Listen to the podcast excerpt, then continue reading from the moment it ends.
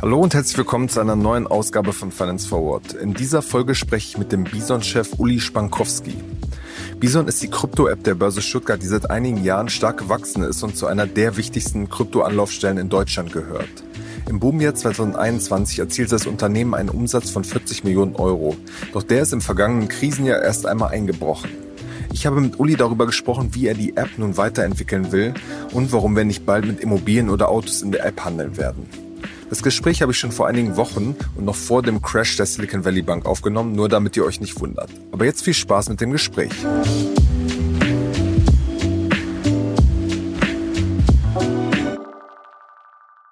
Hallo Uli, herzlich willkommen bei Finance Forward. Hi Kasper, vielen Dank, dass ich hier sein kann. Uli, als erstes würde mich mal interessieren, äh, wir haben dich jetzt gerade aus Stuttgart äh, zugeschaltet. Sitzt du da vor so fünf, sechs Bildschirmen? Ähm, es gibt ja diese, diese Bilder von äh, Sam Bankman-Fried, dem, dem FTX-Gründer, mit so, mit so einem Trading-Schreibtisch. und du bist ja auch Börsenchef. Äh, hast du auch so jetzt gerade hier fünf, sechs äh, Bildschirme? Also fünf, sechs sind es nicht, aber de facto, wenn ich hier meinen Rechner, iPad und meinen großen Screen zusammenziehe, komme ich zumindest mal auf drei, drei verschiedene. Aber die sind nicht riesig, ja. Okay, okay, okay. Äh, aber äh, du brauchst das für deinen Alltag einfach nicht, oder?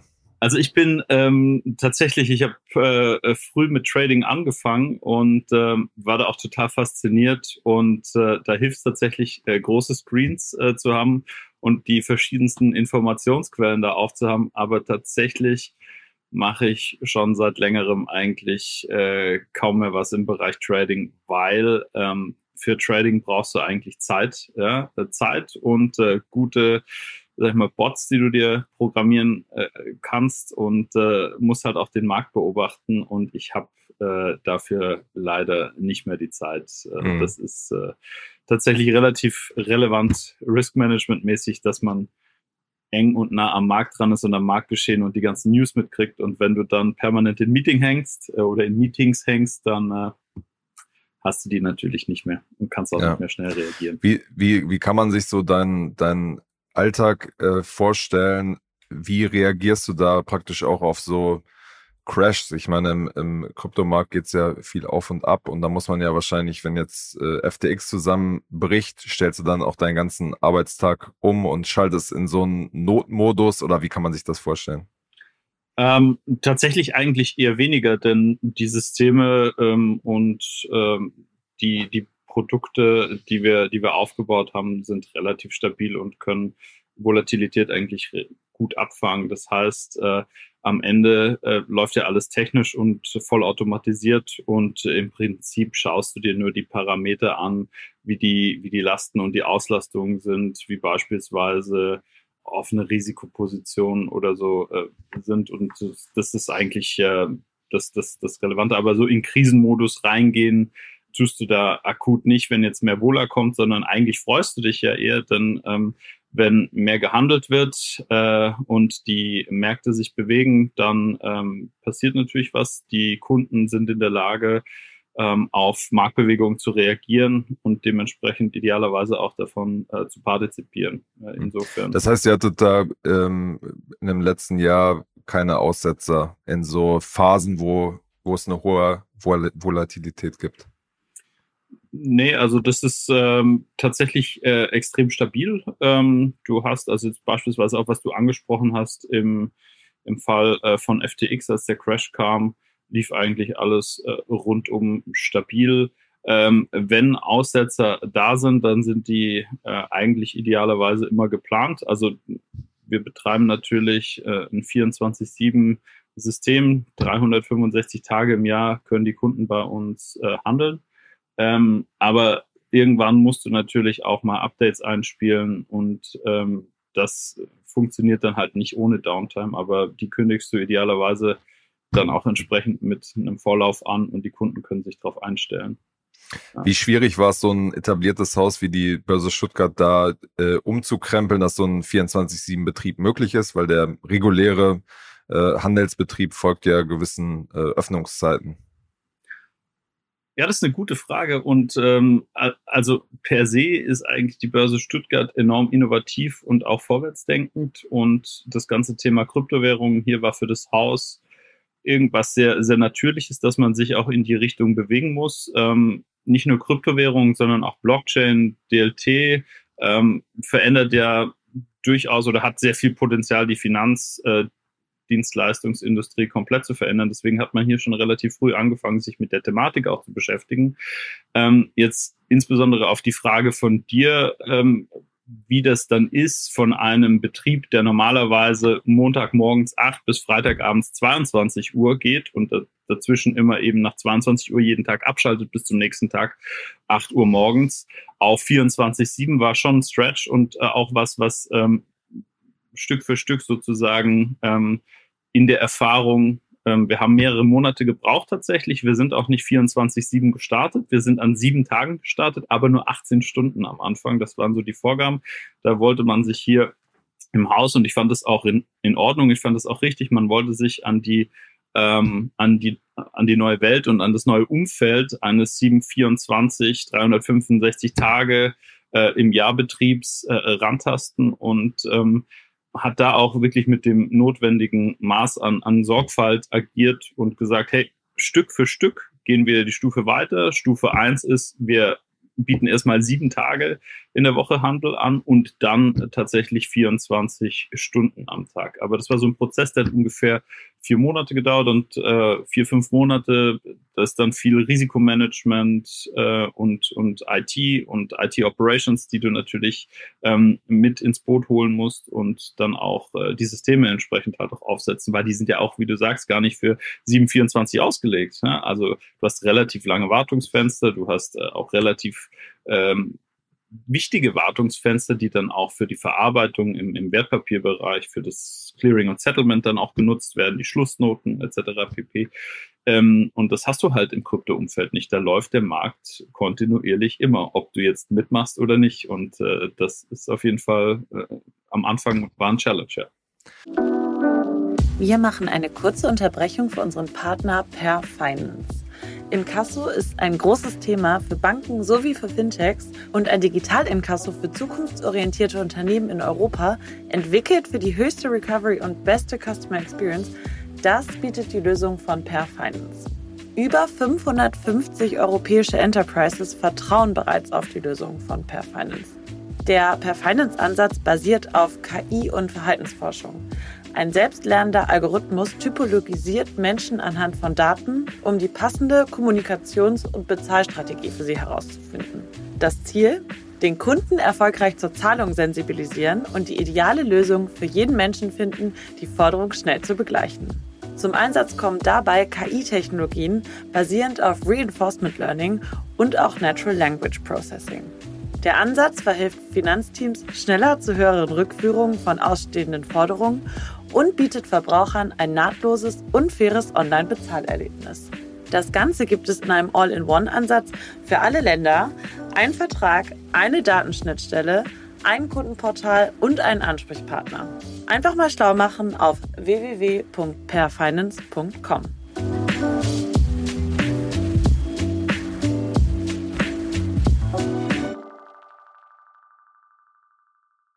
Habt ihr denn äh, überhaupt jetzt irgendwie nachts um drei ähm, traden da Leute? Weil ich meine, man hat ja sonst bei internationalen Börsen gibt's dann äh, sozusagen Leute aus Asien, wo dann sozusagen der Tag beginnt, die anfangen zu traden. Aber ist es bei euch überhaupt ein Anwendungsfall? Ist es überhaupt nötig, dass die Leute nachts um drei da irgendwie äh Krypto kaufen? das waren genau die Diskussionen, die dann auch am Anfang geführt wurden. So nachts braucht es doch sowieso keiner und äh, schlafen doch alle.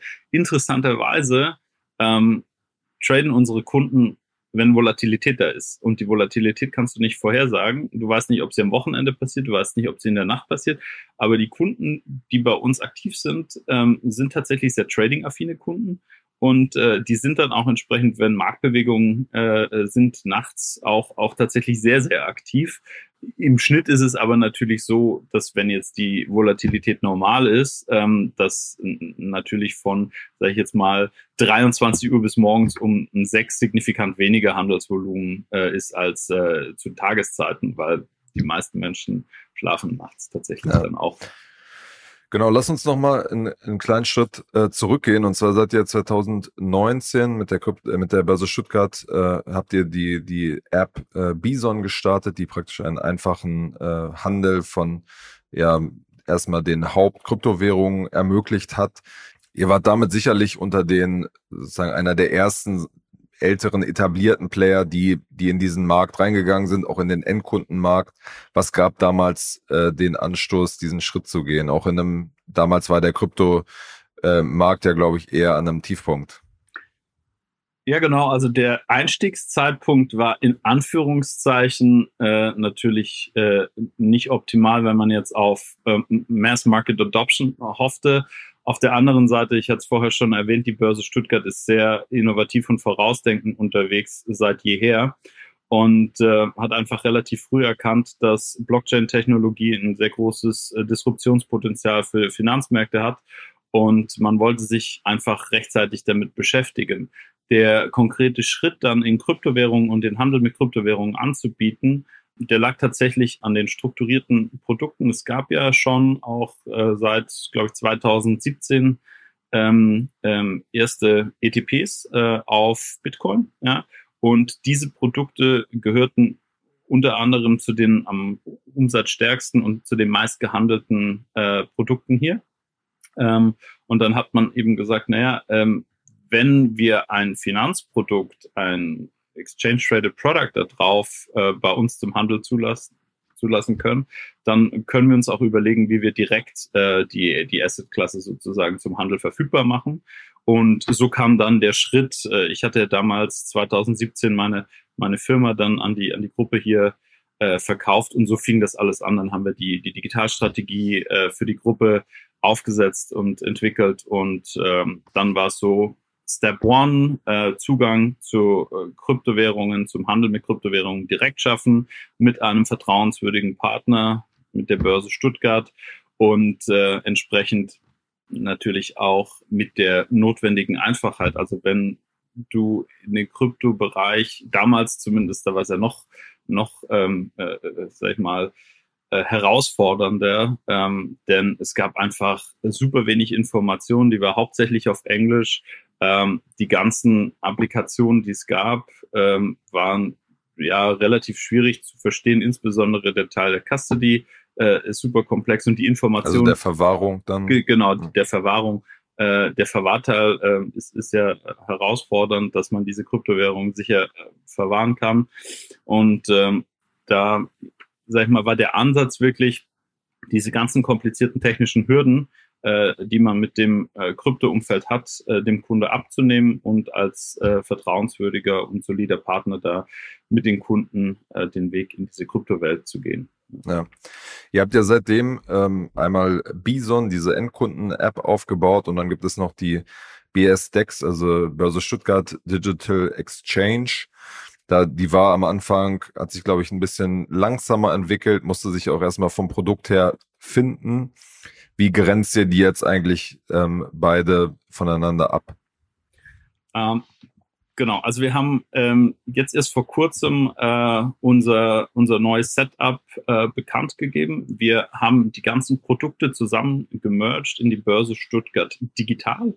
Ähm, und ähm, dort ist Bison unser Angebot, das sich primär an die, an die Retail-Kunden, also an den Endkunde richtet. Ähm, die Börse Stuttgart Digital Exchange ist ein eher institutionelles Produkt, ähm, hat den äh, Kernfokus für institutionelle Kunden, die Kryptowährungen äh, im institutionellen Bereich handeln möchten und eben auf einem regulierten MTF, einem Multilateral Trading Facility, das ist ein regulatorischer Begriff, ähm, die dort eben Kryptowährungen in einem regulierten Umfeld äh, handeln möchten. Also der, der Shift ist sozusagen der Börse Stuttgart Digital Exchange ist, richtet sich eher an institutionelle, institutionelle Kundschaft, während Bison sich hauptsächlich auf, auf Retail fokussiert.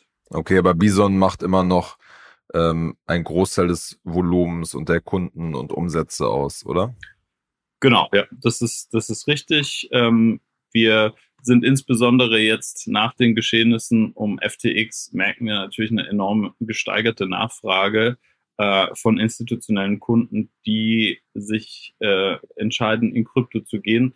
Die möchten das natürlich in einem Umfeld tun, in dem man sich auf den Partner verlassen kann. Und hier haben wir verschiedene Angebote geschaffen. Also wir haben neben Bison, dem Retail-Produkt und neben äh, der BSDEX als äh, reguliertem MTF dann noch einen institutionellen Broker, also sozusagen das, was Bison für den Retail-Bereich macht, ähm, haben wir auch äh, für institutionelle Kunden, beispielsweise Asset Manager, Fondsgesellschaften, ähm, indem wir hier eine OTC-Lösung, also Over-the-Counter, bilaterale Lösung im, im Krypto-Umfeld anbieten und dann als nächsten wichtigen Pillar noch unsere Verwahrlösung, äh, die Börse Stuttgart Digital Custody, die auch schon für verschiedene institutionelle Unternehmen ähm, die sichere Verwahrung äh, von Kryptowährungen und digitalen Assets übernimmt. Und mit diesem Product Set ähm, äh, gehen wir jetzt äh, oder sind wir jetzt im Markt unterwegs ähm,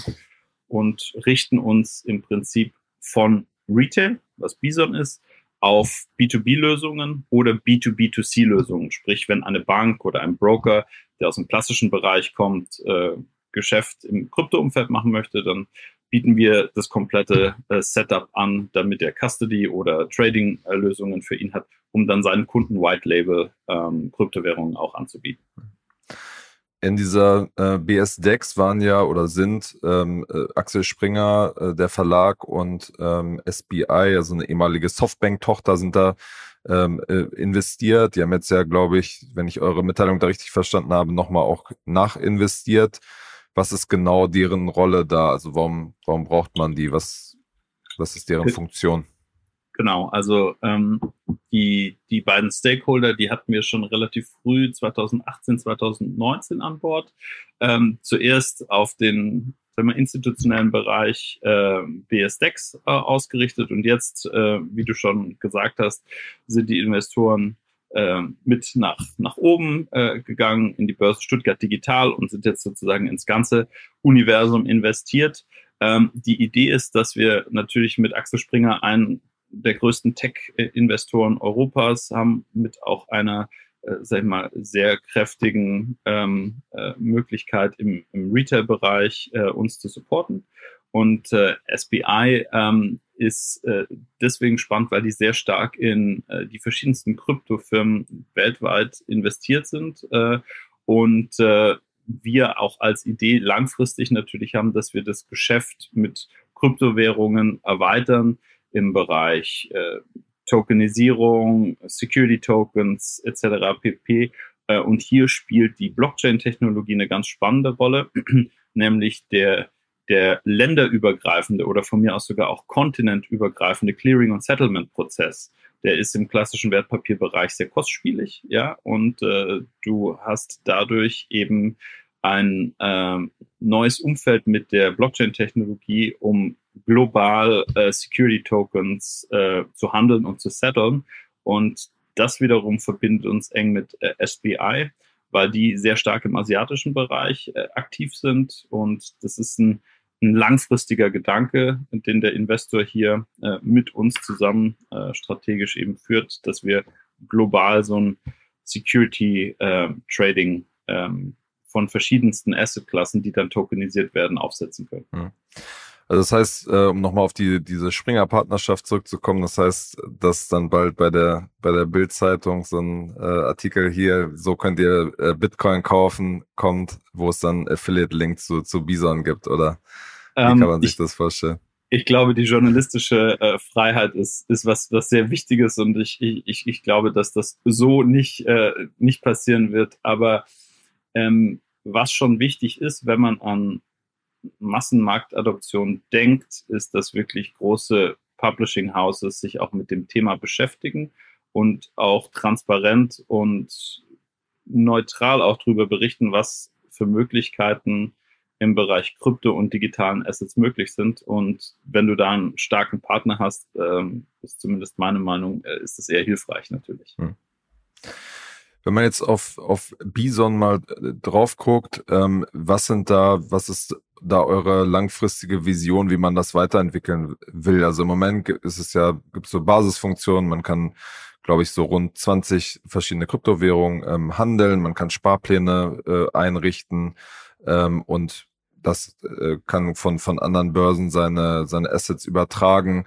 Ähm, das ist so ein bisschen bislang das äh, Funktionsspektrum. Wo wollt ihr da hingehen? Also in anderen Börsen sieht man ja schon, was alles möglich ist theoretisch. Bankkonto, Karte, Connected, ein eigenes Wallet, Staking. Ähm, was, äh, wie stellst du dir da die Zukunft vor? Ich glaube, die, die Kern-Value-Proposition von Bison ist diese Einfachheit der Nutzung äh, in einem sehr komplexen Umfeld, äh, in das man sich so vielleicht nicht traut und deswegen ähm, eine sehr, sehr gute User Experience äh, dadurch hat und natürlich einen soliden, langfristigen Partner, mit dem man das äh, machen möchte. Und das ist überhaupt nicht auf äh, Kryptos ähm, ausschließlich anzuwenden, sondern das kannst du eigentlich ähm, global galaktisch auf alle möglichen Assetklassen natürlich anwenden. Also ich glaube, es spielt einfach einen riesen Unterschied, dass du einen Partner hast, mit dem du langfristig deine Investmentstrategien fahren kannst und zwar in den unterschiedlichsten Assetklassen und ähm, so, ein, so ein Partner, mit dem du eben auch dein, dein persönliches, ja, dein, dein persönliches Wealth Level mit aufbauen kannst, wo du auch nicht Angst haben musst, äh, dass der Partner jetzt irgendwie in einem Jahr äh, vom Markt weg ist oder aufgekauft oder irgendwo die Konten dann sonst wohin migriert werden.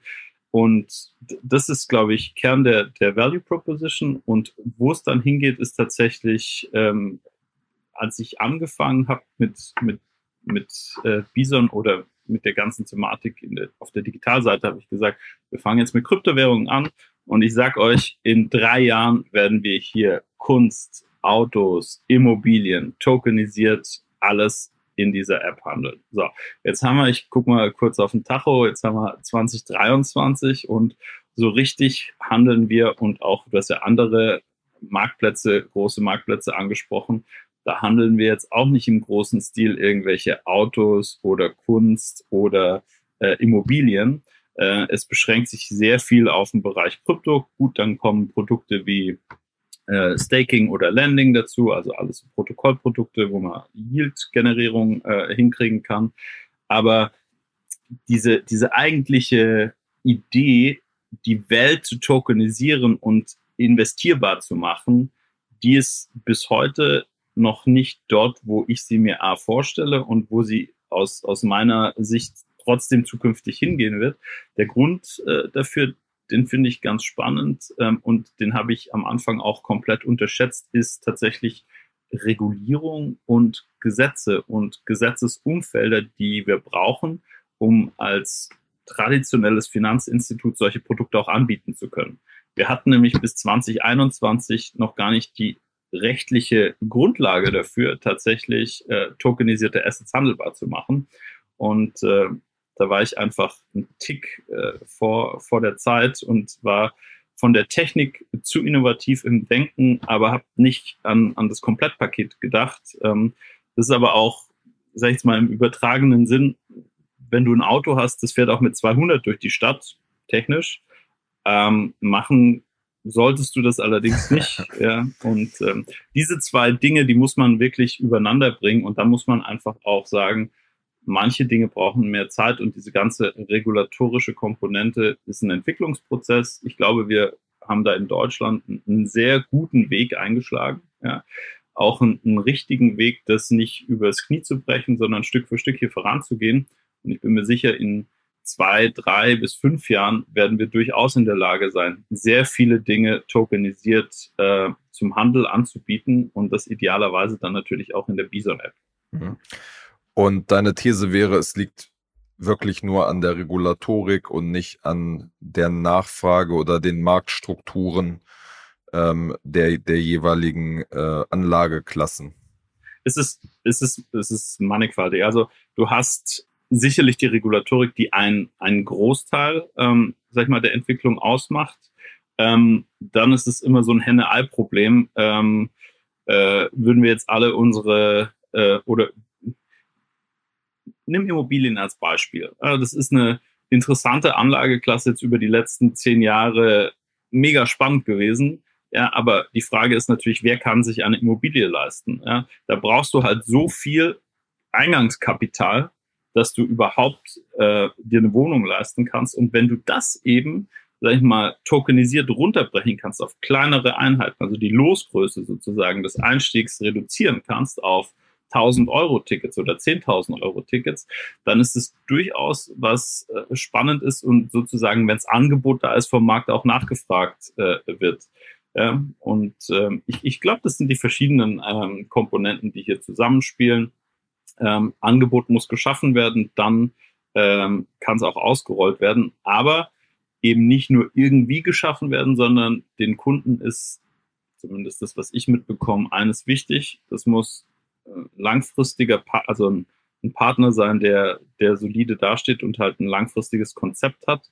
Und äh, ich möchte jetzt nicht irgendwie 50.000 Euro in irgendeine tokenisierte Immobilie investieren und in zwei Jahren wird das äh, Projekt abgewickelt und die, die Firma existiert dann nicht mehr. Also das, das sind, wie gesagt, verschiedene ähm, Aspekte, die zusammenspielen. Aber ich glaube, wenn ähm, die Angebote da sind, kommt auch die Nachfrage. Und der Markt andersrum ähm, sagt auch schon, äh, dass durchaus, wenn du dir die NFTs oder Metaverse anguckst, dann siehst du ja, wie, wie viel ähm, in, dem, in dem Bereich ja auch äh, Interesse vorhanden ist und investiert wurde. Ne? Mhm. Was aber natürlich auch ist, dass, dass es so eine Blasenbildung ist, dass dann irgendwie viel zu viel reingeht. Das ist dann wieder ein anderes Thema, weil das ja auch gar nicht nur Retail getrieben, sondern auch institutionell. Ja. Ich glaube, das ganze Thema, wie, welche Anlageklassen äh, bieten sich da an, wie Immobilien, Musikrechte, Kunst, das ist, glaube ich, ein, ein Thema für sich. Und also du sagst auf jeden Fall, das kann man hier festhalten, in äh, zwei, drei Jahren ähm, äh, wird das äh, einen Massenmarkt auch erreichen und wird dann auch über Bison verfügbar sein. Ähm, ich kann dir noch nicht sagen, dass es äh, in jedem Fall vollumfänglich im Bison verfügbar sein wird. Was wir uns eben anschauen, und das muss man natürlich auch bedenken, die Produkte, die man anbietet, äh, müssen irgendwie, und du hast ja schon angesprochen, auch ähm, irgendwie einen wirtschaftlichen Nutzen haben und man muss damit auch als Firma Geld verdienen. Das heißt, ähm, man wird solche Produkte am Markt anbieten, die tatsächlich auch vom Markt nachgefragt sind. Welche das jetzt genau sind, du hast jetzt ein paar genannt, die spannend sind, die ich auch spannend finde, könnte ich mir vorstellen, ob das dann in zwei Jahren hundertprozentig der Fall ist. Jetzt, also in diese Glaskugel, äh, kann ich noch nicht gucken. Äh, oder okay. kann ich gucken, aber da kommt nichts raus. Okay. Rund um den, den FTX-Crash äh, und auch ähm, den Zusammenbruch von Celsius und Co gab es ja immer dann wieder die Diskussion auch darüber, not your keys, not your coins, ähm, quasi eine, eine Hinterfragung von zentralen Börsen. Ähm, so Player wie, wie Coinbase haben da ja zum Beispiel so drauf reagiert, dass sie jetzt äh, auch, eine, auch ein Wallet für, für ihre äh, Nutzer anbieten. Plant ihr sowas auch in die Richtung und merkt ihr diesen, äh, diese Tendenz hin zu Decentralized Finance? Ähm, die Tendenz im Markt, die stelle ich äh, auf jeden Fall fest, äh, wie du sagst, dass das eben viel äh, mit diesen Wallet äh, äh, oder mit diesen Non-Custodial Wallets auch im Markt Interesse besteht. Wir bei Bison selbst haben tatsächlich ähm, bei den Kunden nicht den Eindruck und auch in den Umfragen, die wir immer machen, steht das überhaupt nicht an, an erster Stelle für die Kunden. Warum? Ich glaube, das ist einfach, ähm, das hängt sehr stark auch von der, von der Kundengruppe ab, die du, die du adressierst. Und wenn du jetzt Pure Crypto Digital Natives äh, in diesem Umfeld ansprichst, die sind dann auch auf Plätzen außerhalb Deutschlands unterwegs, die sind dann auch wirklich in, im sehr techlastigen Umfeld unterwegs und ich glaube, dort hast du eine sehr, sehr starke Nachfrage nach äh, solchen Non-Custodial Wallets. Ähm, ähm, bei uns ist es jetzt von der Nachfrageseite her noch nicht so stark. Ich ähm, kann mir aber durchaus vorstellen, dass sowas als Produktspezifikation auch bei uns spannend ist. Warum? Weil sich dieser Bereich des Decentralized Finance ähm, natürlich in Zukunft auch weiterentwickeln wird. Und ähm, so gibst du natürlich deinem Kunde die Möglichkeit, die Coins erstmal zu kaufen bei dir in seine eigene Custody zu geben und dann in ihn sozusagen ihm die Möglichkeit zu geben, seine nächsten Schritte in den, in den Decentralized Finance Markt selbst zu gehen. Ja, ich, ich glaube, das ähm, wird nicht ein Markt sein, der von traditionellen Finanzinstituten äh, stark beherrscht wird, einfach aufgrund der Thematik, dass die Regulatorik und so Themen wie äh, AML und KYC, KYT, also Anti-Money Laundering, Geldwäschevorschriften, ähm, Identifizierung, die, die, genau die Nachverfolgung von Transaktionen äh, und die Identifizierung von den Personen, die dort agieren, wahnsinnig kompliziert und auch teuer ist. Und ähm, ich kann mir aber durchaus vorstellen, dass man sagt, so, man ist so ein, so ein Entry ähm, oder man ist ein Entry in Crypto und mit einem Non-Custodial Wallet hast du dann eigentlich alles ähm, in deiner Hand und kannst machen, was du möchtest. Und der Markt und auch der Kunde entwickelt sich ja weiter. Es ist bei uns so, unsere Kunden sind hauptsächlich auf Trading von Kryptowährungen oder von sagen wir, volatilen Assetklassen fokussiert. Aber wenn sich die Kunden weiterentwickeln, glaube ich, muss man diesen Schritt dann durchaus durchdenken und ihnen die Möglichkeit geben. Das heißt jetzt kein klares Ja, kein klares Nein, aber ich kann mir durchaus vorstellen, in die Richtung wird, wird sich der Markt entwickeln, ja. Mhm. Wenn man jetzt nochmal so ein bisschen äh, rauszoomt, ähm, dann gibt es ja auf der einen Seite die großen internationalen Player, die Krypto-Apps anbieten, wie zum Beispiel Coinbase, äh, Binance, Bitpanda. Und dann gibt es sozusagen etablierte Player wie die Volksbanken, von denen es Berichte gibt, dass sie äh, in den Kryptohandel einsteigen wollen. Wenn man jetzt so ein paar Jahre vorspult, wo seht ihr da praktisch noch, noch, noch euren Platz? Ähm, ich ich hatte es vorher schon angesprochen. Ich glaube, ähm, um Kryptowährungen kommt auch der traditionellste Finanzdienstleister nicht mehr drum herum. Die Diskussion hast, hast, also kriegen wir ja alle mit. Du hast es auch gerade angesprochen. Volksbanken, Sparkassen, äh, Großbanken äh, aus dem traditionellen Bereich kommend, die sehen ja, wie stark die Nachfrage nach Kryptowährungen ist. Und die sehen natürlich auch, wenn ich diese Assetklasse meinen Kunden nicht anbiete, wird dieser Kunde irgendwo dorthin gehen, wo er die Assetklasse bekommt. Ja. Also ist es natürlich der logische Schritt, dass diese Spieler sich überlegen, wie kann ich mir diese Assetklasse anbieten? Und genau dort sehen wir einen extrem starken Punkt und, und, eine extrem starke Value Proposition, die wir anbieten. Also wir haben Bison auf der einen Seite, wo wir direkt ähm, äh, Retail äh, Engagement haben und den Kunden Zugang zu Kryptos äh, anbieten. Wir bieten aber natürlich als Infrastrukturanbieter ähm, Banken, Finanzdienstleistern, ähm, den Weg in den Handel mit Kryptos dann auch für ihre Kunden an und das ist eben das Schöne bei uns, dass es gleichzeitig noch ähm, kombiniert mit der Verwahrung, mit der sicheren. Ja. Und dieses Komplett-Package, das ist was, ähm, was sehr stark im institutionellen Bereich gefragt wird, insbesondere aus Deutschland unter deutscher Regulierung von einem traditionellen, ja, 160 Jahre alten Finanzdienstleistungsinstitut. Ja. Wir machen eine kurze Unterbrechung für unseren Partner Liquid. Liquid ist ein moderner Vermögensverwalter, der es euch ermöglicht, euer Wealth Management professionell auf Family Office Niveau zu bringen. Über Liquid erhaltet ihr Zugang zu exklusiven Anlagelösungen, die bisher nur Großanlegern zur Verfügung standen. Liquid ist auch kein Unbekannter. Wer nicht nur den Podcast hört, sondern auch aufmerksamer Finance Forward Newsletter-Leser ist, sollte schon einmal etwas von Liquid gehört haben. Wir haben nämlich im Dezember über einen Produktlaunch berichtet, Liquid Private Equity Next. Hier bekommen Anleger schon ab 10.000 Euro die Möglichkeit, in Private Equity zu investieren und das mit Sparplan. Gerade nach den Herausforderungen, die das Jahr 2023 in Zusammenhang mit Geldanlage mit sich gebracht hat, sehnen sich viele Anleger nach Guidance und nach einem professionellen und vor allem unabhängigen Partner. Und hier schafft Liquid die Möglichkeit, in Venture Capital und in Private Equity zu investieren und öffnet diese Anlageklasse. Schaut jetzt am besten einmal auf liquid.de slash ffwd vorbei. Zu Beginn des Jahres reduziert Liquid das Mindestanlagevolumen für Liquid Wealth Management von 100.000 auf 50.000 Euro. Einfach online einen Anlagevorschlag erstellen oder ein kostenloses Gespräch vereinbaren. Liquid schreibt man übrigens L-I-Q-I-D.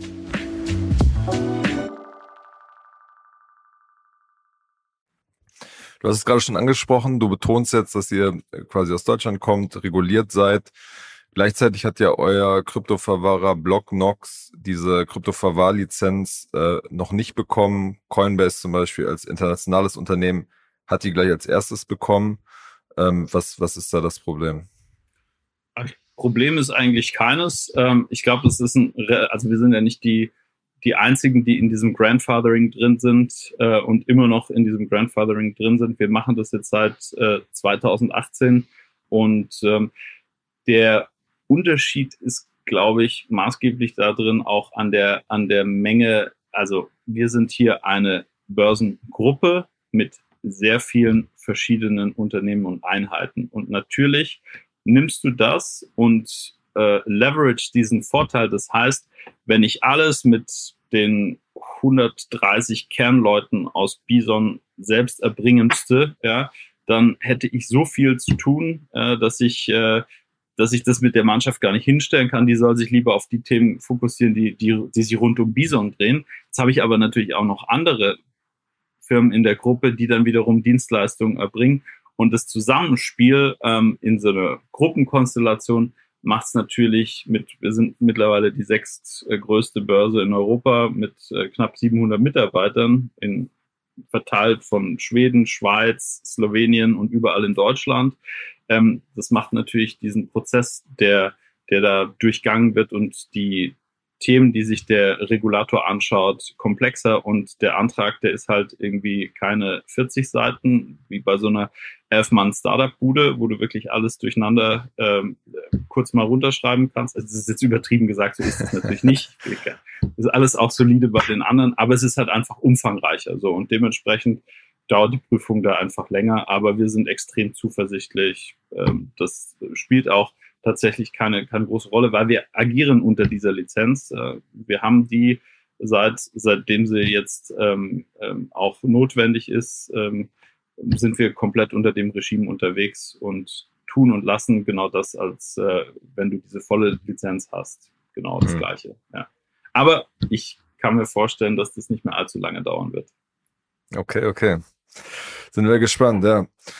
Ähm, Im vergangenen ähm, Jahr ist ja der, der Umsatz von, von allen Krypto-Playern ähm, stärker eingebrochen. Ähm, wir hatten da ja mal berichtet, dass im Jahr 2021 ähm, hattet ihr mit, äh, mit Bison um die 40 Millionen an, an Umsatz gemacht. Wenn ich das richtig überschlagen habe, ist so der Umsatz letztes Jahr einfach auch wegen des, des Marktes so um die Hälfte ähm, eingebrochen. Wie, wie blickst du auf den Markt? Ja, wie blickst also, du auch auf dieses Jahr zurück für euch? Ja, also das ist natürlich ähm, extrem unschön, ähm, wenn du aus einem extrem starken Bullenmarkt äh, kommst und natürlich auch da mit an den weiteren Aufbau denkst. Ich meine, wir haben unser Team in 2021, 2022 mehr als verdoppelt. Ja, auch wenn wir jetzt nicht auf die Tausende von Mitarbeitern gegangen sind, wie es jetzt bei anderen Krypto-Anbietern der Fall war, aber ähm, das ist schon signifikant, wenn du so viel ähm, an, an Leuten aufbaust. Wir sind mittlerweile circa 170, die in der Digitalgruppe, äh, in der Börse Stuttgart Digital auf den verschiedenen ähm, Bereichen arbeiten. Und wenn du dann in so einen Markt reinkommst, wo dir auf einmal die Umsatzseite halt komplett äh, einen Prügel äh, in die Speichen wirft äh, und du dann auf, auf so einen harten Stop kommst, dann musst du halt gut managen. Und der Vorteil, äh, glaube ich, den, den wir hatten, ist dieses Umfeld der Gruppe Börse Stuttgart, dass wir zwar auf starkes Wachstum gegangen sind, aber halt nicht Wachstum um jeden Preis. Sprich, in 2022 ähm, konnten wir es auch noch schaffen, ähm, trotzdem noch ähm, uns gut weiterzuentwickeln. Selektiv haben wir teilweise auch noch Leute äh, reingenommen. Ähm, und Musstet ihr auch Leute entlassen oder? Nee, nee, also das ist, wie gesagt, ähm, das, wo wir jetzt, ähm, sag ich mal, glaube ich, ganz, ganz gut durchgekommen sind, ähm, was eben nicht so ist wie jetzt bei, bei anderen, weil wir das einen Tick anders aufgesetzt haben und äh, ähm, dann eben auch vom, vom Wachstumsspeed nicht diese, diese Übertreibung. Also wir haben halt auch kein, keine, ähm, keine Basketballhallen oder sonst was irgendwie für, für Jahre da äh, gebrandet. Ähm, hätte ich tatsächlich gern gemacht, aber das kommt natürlich alles at a cost. Welche Mannschaft? Ähm, Ach, ich, äh, ich, ich, ich glaube, ich hätte ähm, tatsächlich hätte ich gerne ähm, dieses NFL-Thema ist ja schon äh, spannend und die Chiefs, ich habe mal lang in Kansas City auch ähm, äh, gelebt, aber ähm, das ist, glaube ich, unbezahlbar. Äh, ja. Von daher spielt auch keine Rolle, weil ähm, ich glaube, wir haben unsere Werte und, und das, wofür wir stehen, ähm, auch in dem Umfeld gut präsentieren können. Wir sind gut gewachsen. Ähm, jetzt ist natürlich die Frage, wie entwickelt sich der Markt weiter? Meine Hoffnung ist es, ähm, und da stehe ich, glaube ich, nicht ganz allein, man sieht jetzt ja die Zinsen und die, die Inflationserwartungen gehen insbesondere in den USA schon stark zurück. Die Zinsanstiege, mit denen gerechnet wurde, ähm, erfüllen sich jetzt gerade mal so. Tendenziell geht man auch davon aus, dass, dass hier wieder einen leichten Rückgang kommt. Dann kommt nächstes Jahr äh, das nächste Halving. Also ich, ich würde davon ausgehen, dass die Märkte jetzt zur Mitte des, des Jahres dann auch wieder vielleicht ein bisschen anziehen könnten. Ja? Und dann ist ein anderer Punkt, wie du vorher auch schon gesagt hast, der Bereich Decentralized Finance ist, äh, ist sicherlich spannend. Da wiederum äh, liegt viel dran, welche Produkte werden angeboten und wie viel Chaos wird produziert, indem man unsauber das Ganze aufsetzt, äh, weil es keine Regulatorik gibt und dann irgendwelche Celsius und Co. Äh, oder äh, Terra Luna äh, Themen passieren oder sowas wie FTX. Das sind alles Probleme, wenn ich ehrlich bin. Der Markt allein ist schon challenging enough, äh, aber wenn ich dann noch ähm, ja, solche Skandale wie rund um FTX, das brauchst du halt wirklich nicht. Also wo dann wirklich so, ich meine, das hat nichts mit, mit, mit Blockchain oder, oder Kryptowährung zu tun, das hat nichts mit Technologie, das ist einfach Fraud, das ist einfach Betrug und der ist halt technologieagnostisch. Ähm, aber das hilft uns natürlich jetzt nicht, nicht sonderlich, weil der ganze Markt dann äh, in Mitleidenschaft gerät. Ja, ich meine, das ist ja insofern natürlich nicht äh, technologieagnostisch, dadurch, dass der, der Kryptobereich natürlich da so ein Setting mit Bahamas und Co. einfach noch üblicher ist als jetzt äh, im, im traditionellen Finance-Bereich. Ja, aber deswegen ist es ja gerade für beispielsweise jetzt so äh, Anbieter wie uns natürlich challenging, weil wir das ja nicht machen. Wir sitzen ja nicht auf den Bahamas, wir sitzen hier, ich sitze hier aktuell zumindest heute in Stuttgart und äh, hier ist auch ähm, die Gruppe und das Headquarter und äh, man weiß, wo das Headquarter ist, äh, nicht wie bei anderen, wo das alle paar Monate oder Jahre mal wechselt, wo es gerade opportuner ist.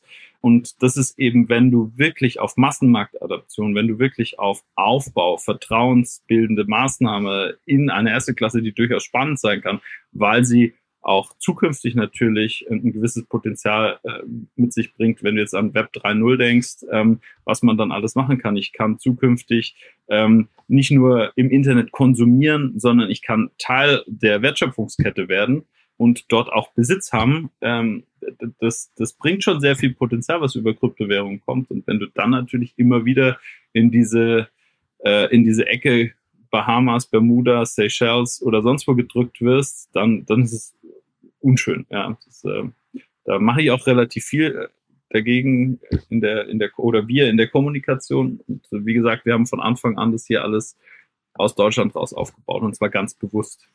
Ja. Ähm, ich meine, du hast schon gerade gesagt, man kann den, den Markt nicht richtig vorhersehen. Nichtsdestotrotz müsst ihr als Unternehmen auch, ein, auch einen Businessplan machen, euch überlegen, wie entwickelt sich dieses Jahr, wie bauen wir Personal, Kapazitäten und so weiter ähm, äh, aus oder stellen es halt wieder ein. Ähm, mit was rechnet ihr da in diesem Jahr? Ja, jetzt musst du natürlich in Anbetracht der Situation, äh, also dass wir das Team nochmal verdoppeln, ist relativ utopisch und unwahrscheinlich. Also du gehst natürlich sehr, sehr, sehr selektiv vor, guckst dir genau an, ähm, äh, was sind Projekte, die, die wirklich Impact haben. Also im Prinzip äh, steuerst du ganz hart auf Opportunity, Cost und Impact. Ja, also wenn ich was tue, was bringt uns das als Firma, was bringt das auch für die Kunden?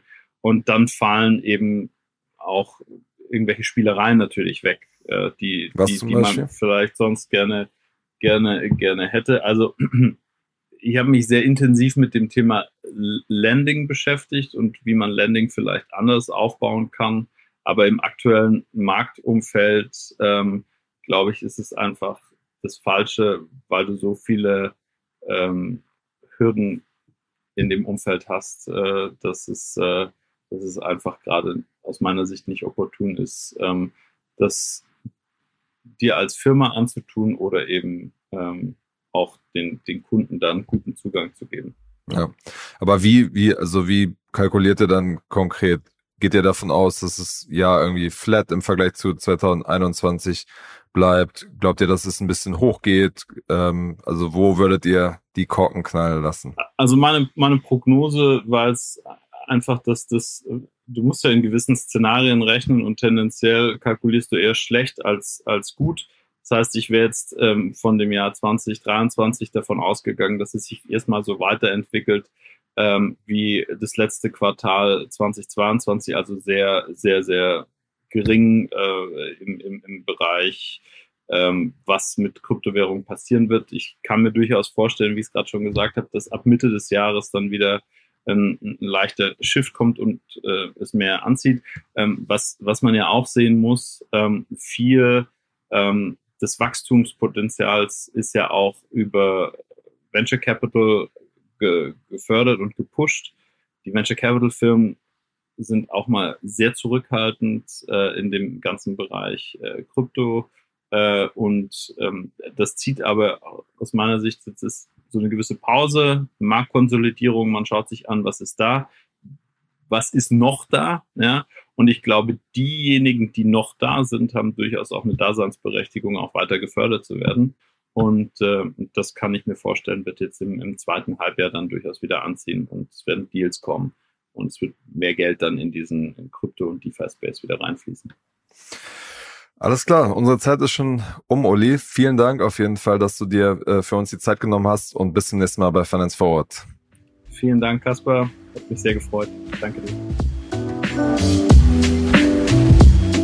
Das war's schon für diese Woche. Ich hoffe sehr, dass es euch gefallen hat. Bei Feedback meldet euch gerne unter der Mailadresse kaspar.schlenk.financefwd.com oder schreibt mir in den sozialen Netzwerken. Und wir freuen uns natürlich über positive Bewertungen in den Podcast-Playern. Bis nächste Woche.